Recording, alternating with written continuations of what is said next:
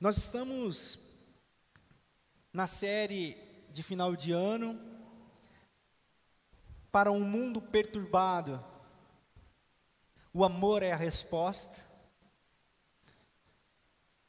As cartas do discípulo amado, João, e nós vamos navegar por essas epístolas.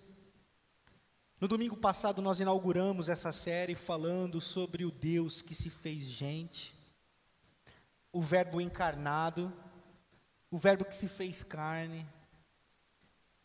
E hoje nós vamos dar sequência. E a sugestão que eu trago para a nossa conversa essa noite é um convite aos maltrapilhos um convite aos maltrapilhos, um chamado aos maltrapilhos. O que é maltrapilho? É óbvio que eu me lembrei do livro que é como que fundamento da nossa igreja aqui para a construção do nosso pensamento, do evangelho, do, é, do evangelho maltrapilho, de Brennan Manning. Essa expressão tomou meu coração.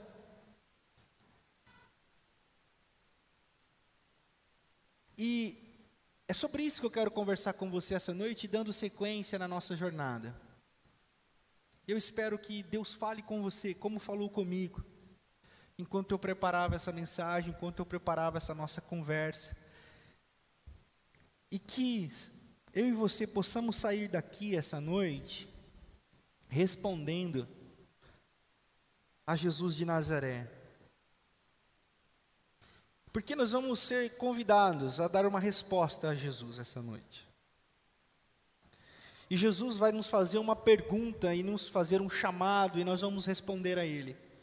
E eu espero que você possa entender a voz de Jesus essa noite, essa é a minha oração. Abra comigo a sua Bíblia, na primeira carta de João. Nós ainda estamos no primeiro capítulo. No domingo passado, nós lemos até o versículo de número 5. Estou no versículo de número 4. E hoje nós vamos ler a partir do verso 5. Diz assim: Essa é a mensagem que dele ouvimos e transmitimos a vocês. Deus é luz e nele não há treva alguma. Se afirmamos que temos comunhão com Ele, mas andamos nas trevas, mentimos e não praticamos a verdade. Se, porém, andamos na luz, como Ele está na luz, temos comunhão uns com os outros, e o sangue de Jesus, o Seu Filho, nos purifica de todo pecado. Se afirmamos que estamos sem pecado, enganamos a nós mesmos, e a verdade não está em nós. Se confessarmos os nossos pecados, Ele é fiel e justo para nos perdoar de todo, de, dos nossos pecados e nos purificar de toda injustiça. Se afirmamos que não temos cometido pecado, fazemos de Deus um mentiroso e a Sua palavra não está em nós. Meus filhinhos, escrevo-lhes, diz o capítulo 2, versos 1, estas coisas para que vocês não pequem. Se, porém, alguém pecar, temos um intercessor junto ao Pai, Jesus Cristo justo. Ele é a propiciação pelos nossos pecados, e não somente pelos nossos, mas também pelos pecados de todo o mundo.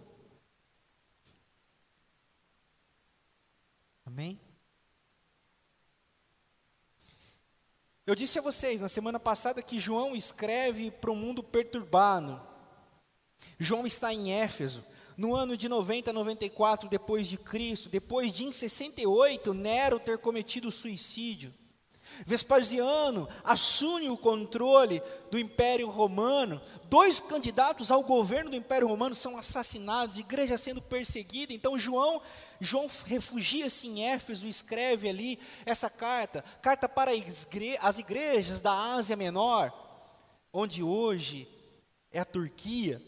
Igrejas que emergiam do povo e se reuniam nas casas Porém, por ser uma cidade portuária, muitos imigrantes, muitas ideias, muita gente falando o que é certo, o que não é, e o, e o cristianismo do primeiro século é um cristianismo emergente, não solidificado ainda.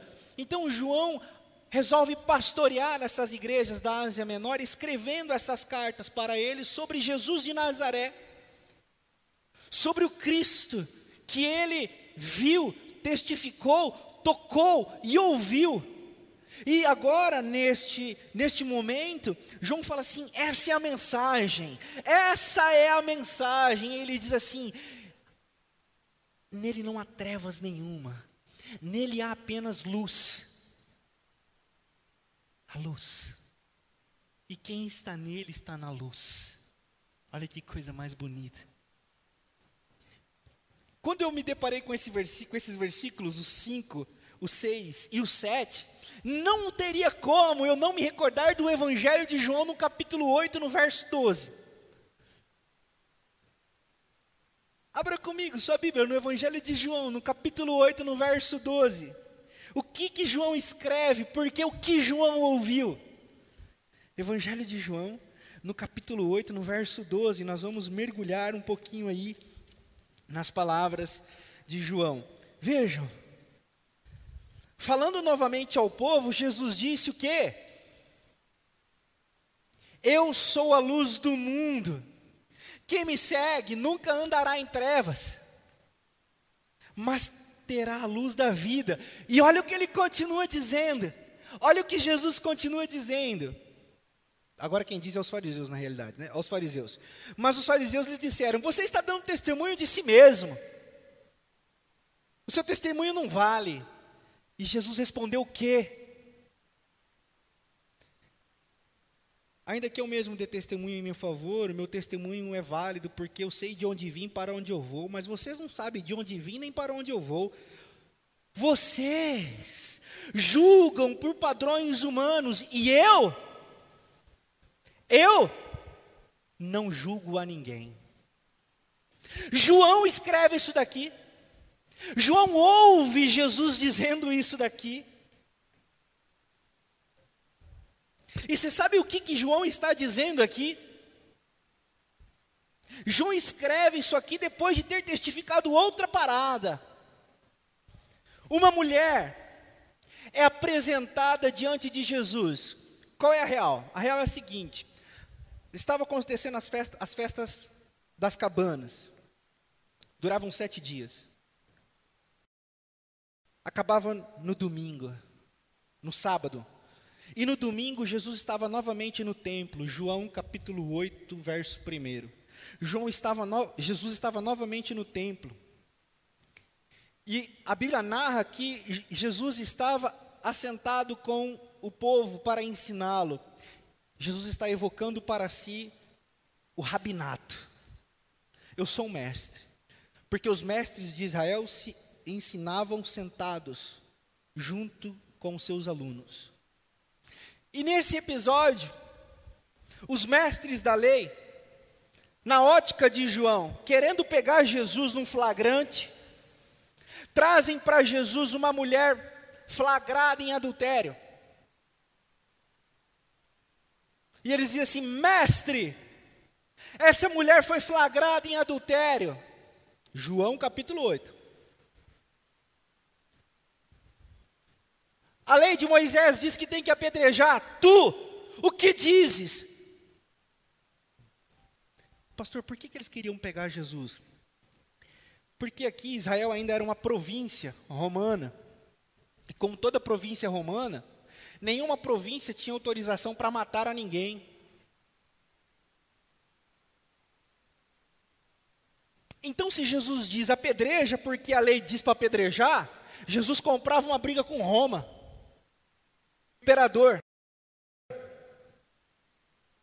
E se Jesus diz, não apedreja, os caras pegavam Jesus pelo cabo da panela, dizia assim: Você é contra a lei de Moisés, porque a lei de Moisés manda apedrejar. Êxodo, Levítico capítulo 20, diz que o homem e a mulher que forem flagrados em adultério devem ser apedrejados. E uma pergunta paira no ar: por que só está a mulher? Por que só a mulher está trazida aqui, pessoal? E aí Jesus está diante dessa encruzilhada. Sim, não, sim, não, sim, não. E Jesus se inclina no chão. Jesus se inclina no chão e começa a escrever.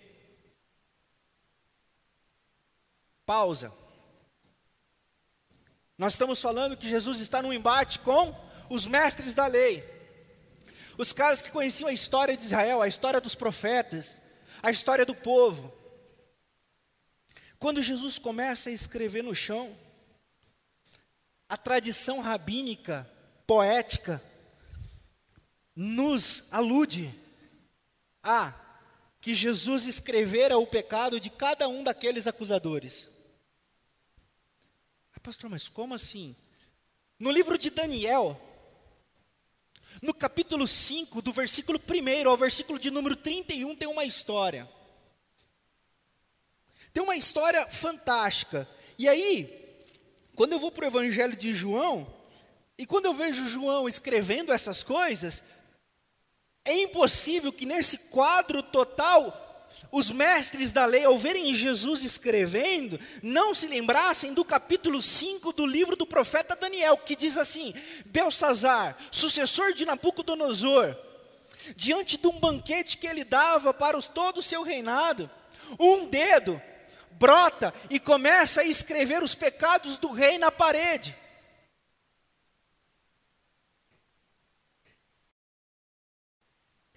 Belsazar vê escrito na parede, Belsazar começa a olhar para aquilo e começa a não entender. Mené, Mené, Tekel, palavras começam a brotar e ele diz: Eu não estou entendendo nada.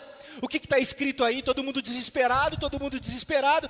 Tragam, tragam alguém para interpretar, traga alguém para interpretar. Traz Daniel. Daniel chega diante e faz assim: Rei, hey, a sua balança está injusta você vai ser cerrado ao meio por causa do seu pecado.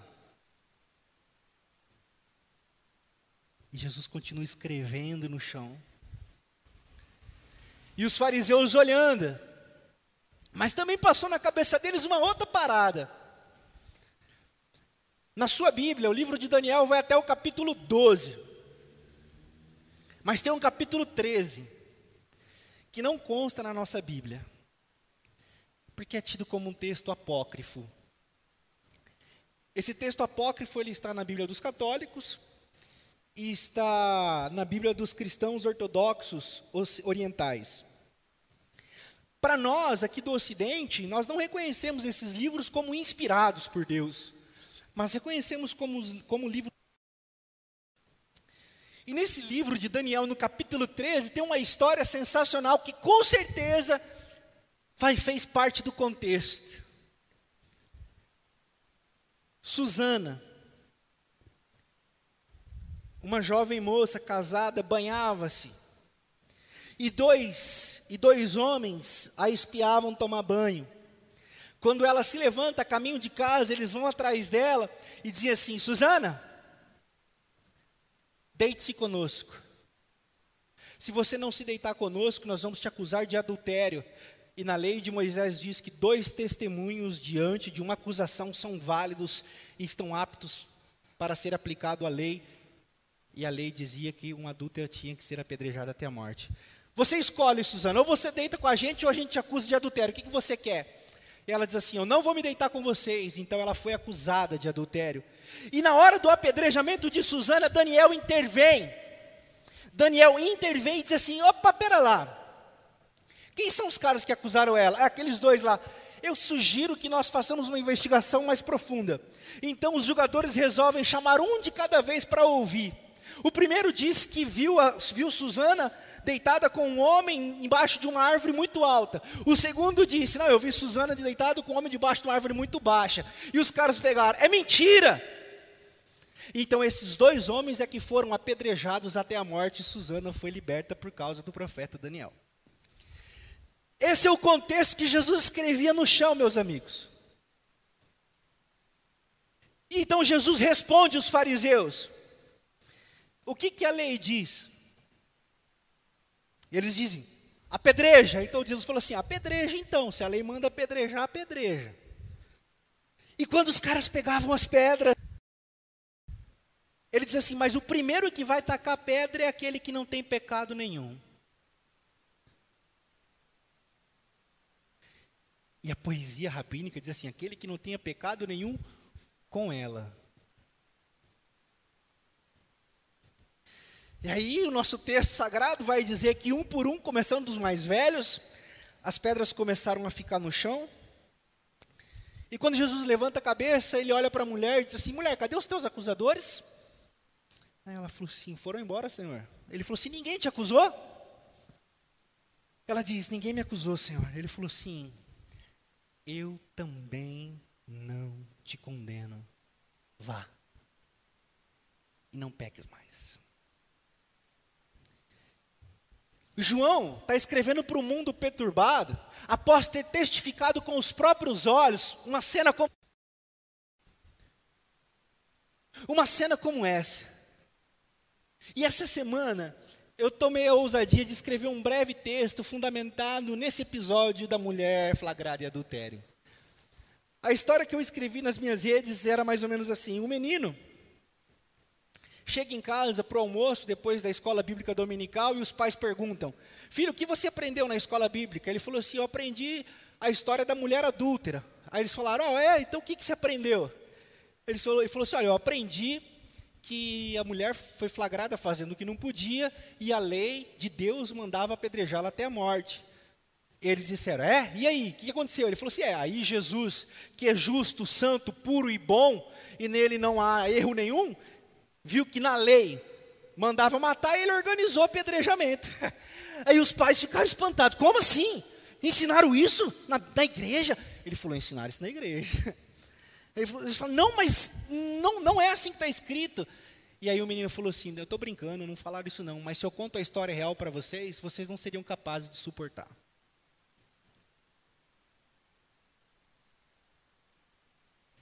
Porque nós ativamos o botão da lei. O caráter da lei é morte. O caráter da lei é quem pecar vai pagar. E quem pecar deve morrer, é o caráter da lei. A lei é o atributo moral de Deus. A lei é aquilo que Deus deixou para o homem, para que o homem entendesse, entendesse o caráter de Deus. Deus tem caráter. Deus se identifica com um tipo de gente. Deus se identifica com um povo. Deus se identifica com um jeito de ser ser humano. E a lei era o parâmetro que Deus queria para que o homem entendesse a sua vontade. Mas o homem fez da lei um atributo para, em nome de Deus, matar pessoas. Então, a lei, ela começou a ser aplicada e a lei apedrejou muita gente. Mas nesse processo todo, nesse rolo compreensor, a lei deu de frente com um justo. A lei deu de frente com um inocente.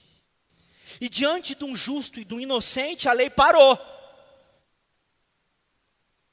A lei fez stop. E ao fazer stop, Jesus diz: daqui para frente você não anda mais, daqui para frente você não caminha mais, porque daqui para frente é comigo. Se a lei matou até Jesus, a partir de Jesus a lei agora não mata mais, não deveria matar. E João está escrevendo para um mundo fraturado, João está escrevendo para um mundo perturbado, para um mundo que estava sem referência, lembrando-os dessa verdade que ele viu com os próprios olhos, e ele começa dizendo no verso 5: essa é a mensagem, é essa a mensagem. O pecado, o pecado, ele é o nosso inimigo, o pecado é a nossa pior, é o pior de nós. E o pecado nos coloca diante da lei, o pecado nos coloca diante da acusação. A lei diz: não faça, e o nosso pecado diz: nós fazemos. O nosso pecado diz: nós fizemos, e a lei diz: então é morte. Então é morte. Mas João relembra, dizendo assim: não, agora não é mais morte. Agora não é mais morte, agora é perdão. Agora é perdão. Não, não, não vai mais morrer, não vai mais matar. Por quê? Porque aquele que poderia iniciar o apedrejamento não apedrejou. Lembre-se que eu disse que a lei veio como um rolo e ela parou em Jesus porque ele era o justo, o santo sem pecado. Então a Bíblia diz: aquele que não tem pecado que atira a primeira pedra. Era ele, Jesus, o primeiro a apedrejar por direito. Era ele, mas ele não escolheu pegar pedra. Ele disse: mulher, alguém pegou pedra? Não, ninguém pegou. Então, se ninguém pegou, eu também não te condeno. Essa, essa é a voz que ecoa da mensagem do Evangelho para um mundo em caos, para um mundo em pecado e para um mundo perturbado. É a morte não tem poder sobre nós. Deus não quer nos matar. Deus não quer ver o teu fim, Deus não quer ver o seu pior, Deus não quer ver o seu caos, Deus não se alegra com a sua tristeza, Deus não se alegra com a sua culpa, Deus não se alegra com a sua doença, Deus não se alegra com a sua situação difícil. Não, não e não.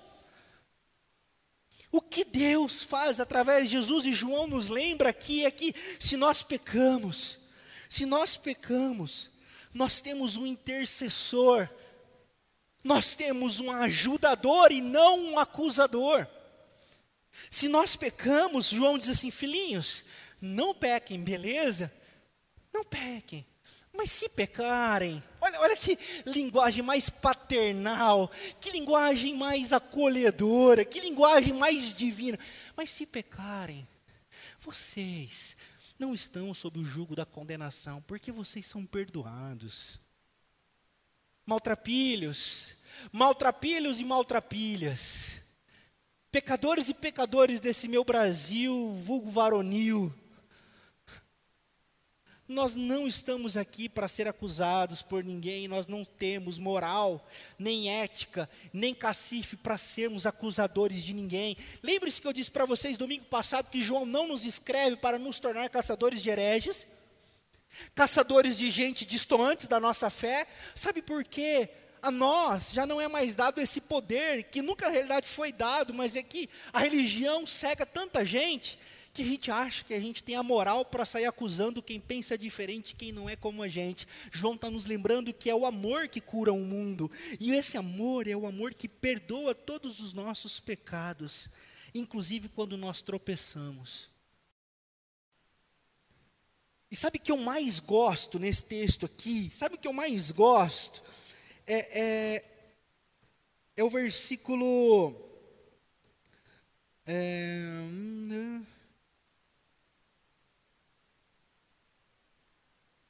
Se porém, versículo 7, se porém andamos na luz, como ele está na luz, temos comunhão uns com os outros. Ah!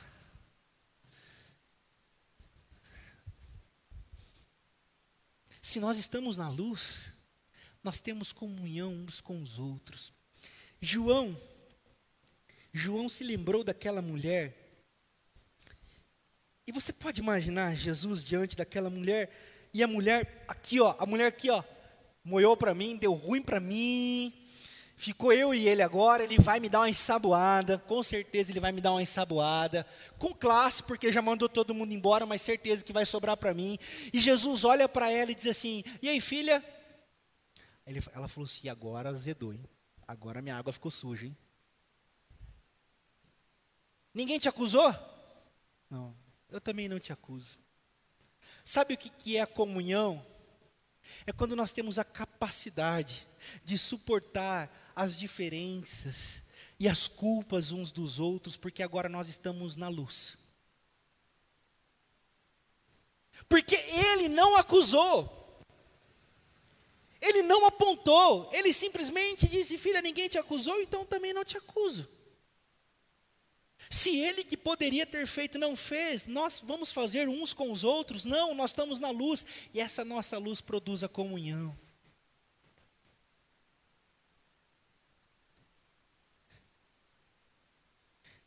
Eu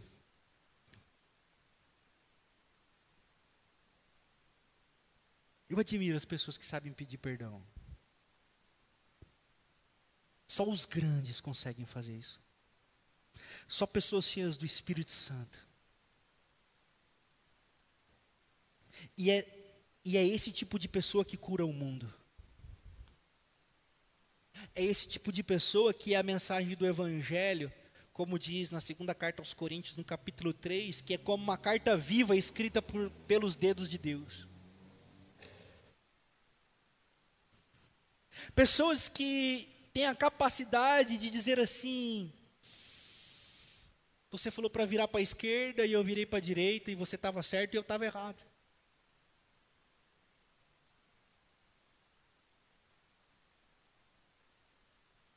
Porque se tornaram pessoas capazes de dizer: Eu não te condeno. E só as pessoas grandes são capazes de dizer assim: Meu, você não se condena? Não. Eu também não te condeno. Você não me deve nada. Vai. Quando nós liberamos as pessoas das nossas mãos, nós somos como Jesus. Existem pessoas carregando outras pessoas por 17, 20, 50, 30 anos. Quando o Evangelho diz assim, ó, vai, libere, libere. Para nós curarmos o mundo, temos que liberar. Vai, o Deus que poderia exercer todo o direito por, por direito, de ser puro, perfeito, imaculado, sem mancha nenhuma, três vezes santo, que os anjos 24 horas por dia o aclamam, ele disse: Vai. E nós estamos dizendo: Fica, filho do cabrunco. Vai ficar, vai, vai ficar. Fez isso para mim, vai ficar aqui. Liberte. Vai. Vai fazer bem para você. Esse é um movimento de cura. Esse é um movimento para curarmos o mundo e para sermos curados pelo amor que cura o mundo. E eu gosto também da expressão, porque João, na sua carta que nós acabamos de ler, ele fala muito de pecado. E não pequem, mas se nós pecarmos, nós temos um intercessor, um ajudador que nos cobre de toda injustiça. Ele diz: e não peques mais.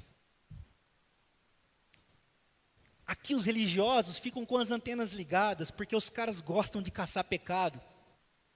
Então eles ficam querendo dar nome para pecado, ficam querendo rotular pecado. Isso aqui é pecado, isso aqui não é pecado, isso aqui é pecado, isso aqui não é pecado, e tal, e tal. E Jesus está dizendo só assim: ó, vai e não peques mais. Jesus não convidou ela para uma classe específica. Filho, agora todo mundo vazou. É o seguinte: você vai vir para a minha classe de discipulado, para ex-adúlteros, beleza?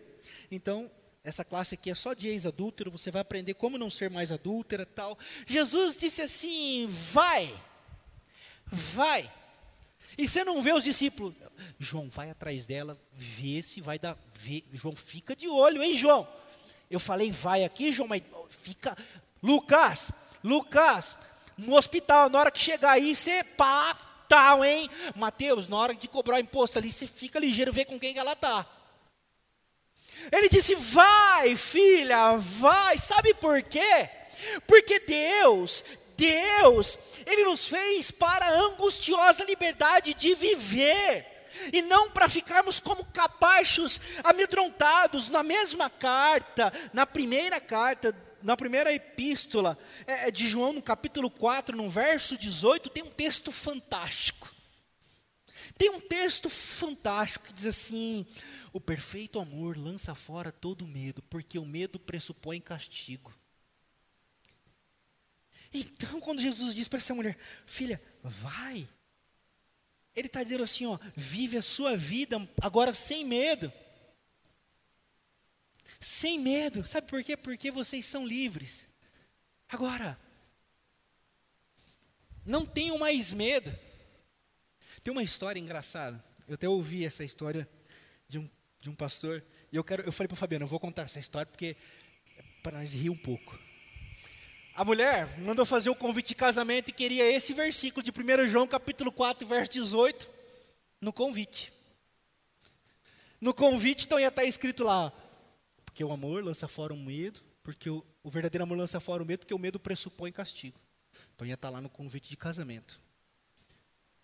O cara da gráfica devia ser um desviado, não frequentava escola bíblica, não sabia de nada. Ele falou assim: rapaz, esse negócio de um antes de João aqui não existe, deve ser João 4,18.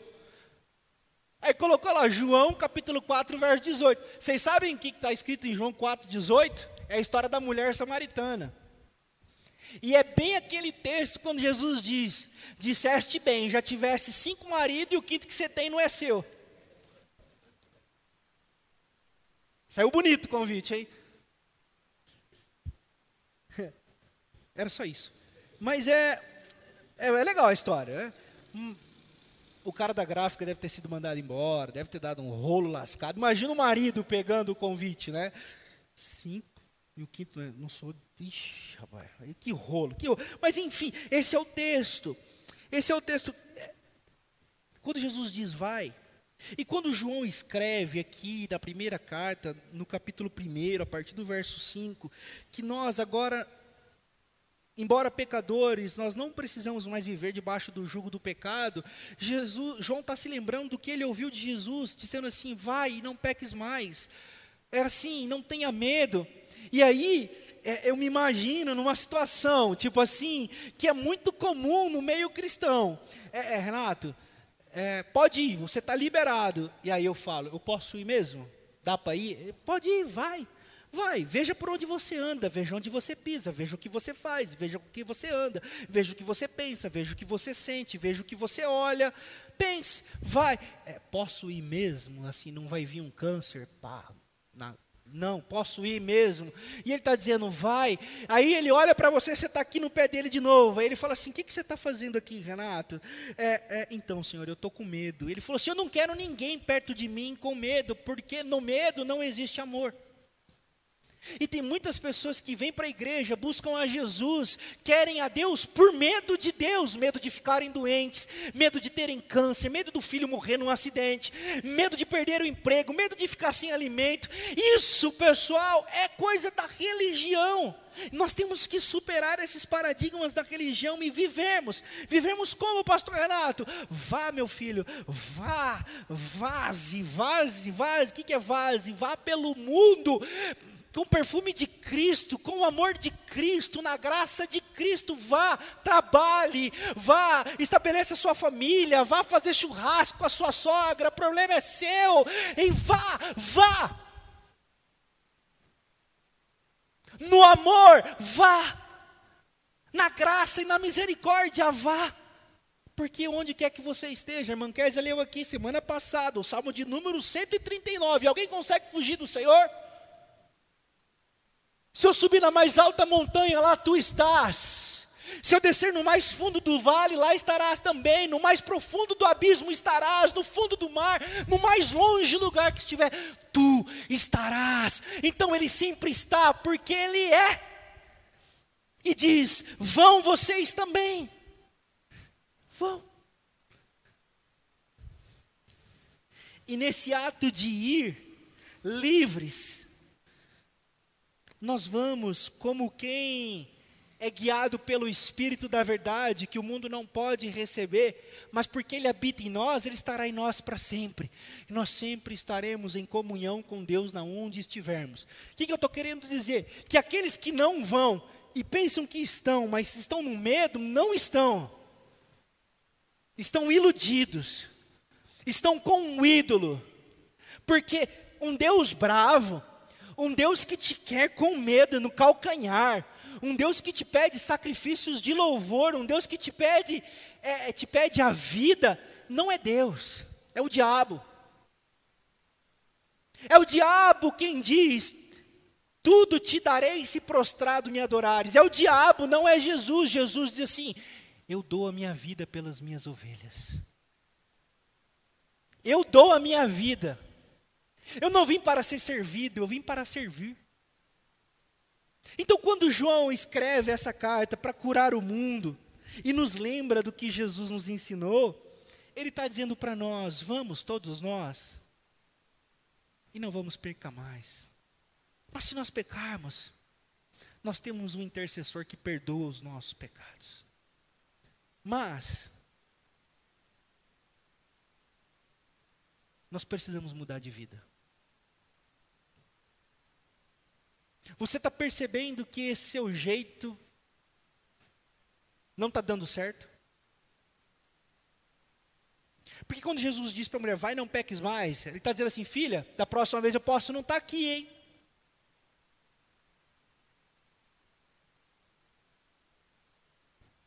Mude de vida, mano.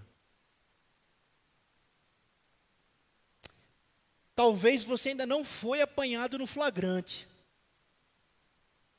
Você vai esperar ser apanhado no flagrante para mudar de vida?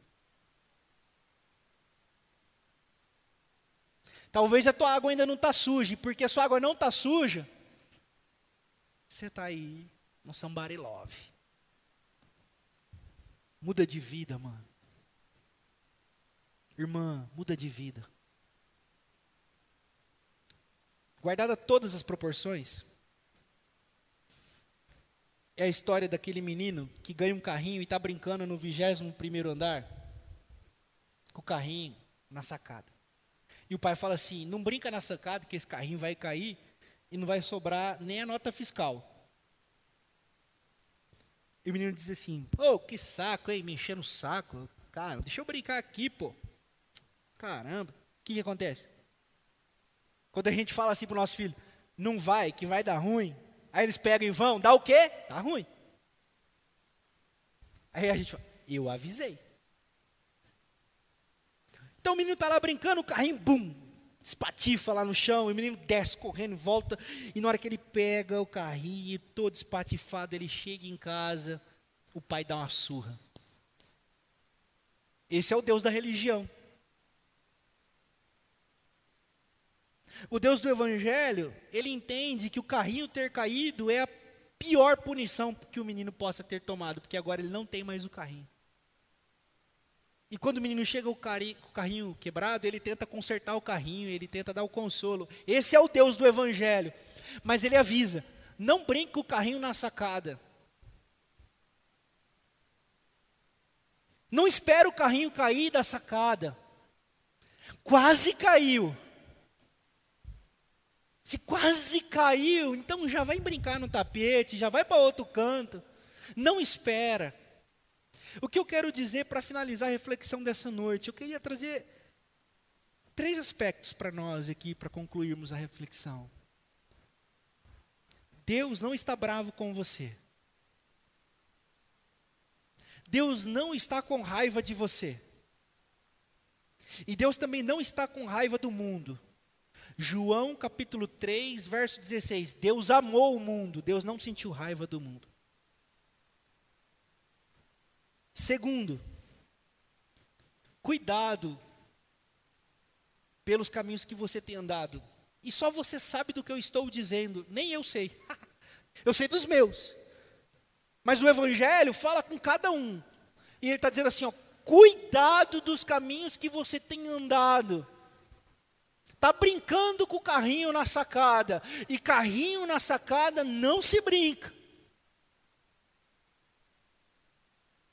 Se eu fosse da teologia do medo, eu ia soltar um vigia crente. Nossa, Deus me Foi só uma piada. Mas o evangelho, ele é o evangelho do ensino. Então eu estou repetindo o que Jesus disse para a mulher: vai, filha, e não peques mais. E se depois de um mês aquela mulher aparecesse de novo? Aí os caras chegavam: Ei, Jesus, perdoou, né? Olha lá, de novo. Eu avisei. Jesus ia falar o quê? aquele que não tem pecado é o que vai tirar a primeira pedra. Aí todo mundo ia sair, ele ia dizer, filha, vai, não peques. Essa é a frase terceira que eu quero deixar para você. Todos os dias a misericórdia do Senhor se renova sobre as nossas vidas. Era para eu e você sermos apedrejados na nossa noite de sono, porque nós não prestamos. Nós somos um bando de pica-fumo. Nós somos um bando de maltrapilho. Era para a gente ser apedrejado à noite, para nem acordar, para não dar mais trabalho no outro dia mas a graça e a misericórdia se renovam todas as manhãs, dizendo assim: vai lá, filho, vai lá, filha, mais uma chance para você, não desperdice a sua vida, não desperdice a sua vida. Amanhã a graça e a misericórdia vai se renovar na sua vida e faça da sua vida uma vida que vale a pena ser vivida. Faça da sua vida uma vida que glorifique a Jesus e vai, viva feliz com sua casa, com sua família, no seu trabalho, glorifique ao Senhor. Obrigado, Senhor. Nas suas dificuldades são oportunidades para você aprender a lidar com a vida. Vá e não peques mais. Vá, vá. Que o amor de Deus, a graça de Jesus esteja com todos vocês e que se vocês pecarem, nós temos um sumo sacerdote, um Deus de graça e misericórdia que nos acolhe e nos perdoa de todo o nosso pecado. Agora e para todo sempre. Amém.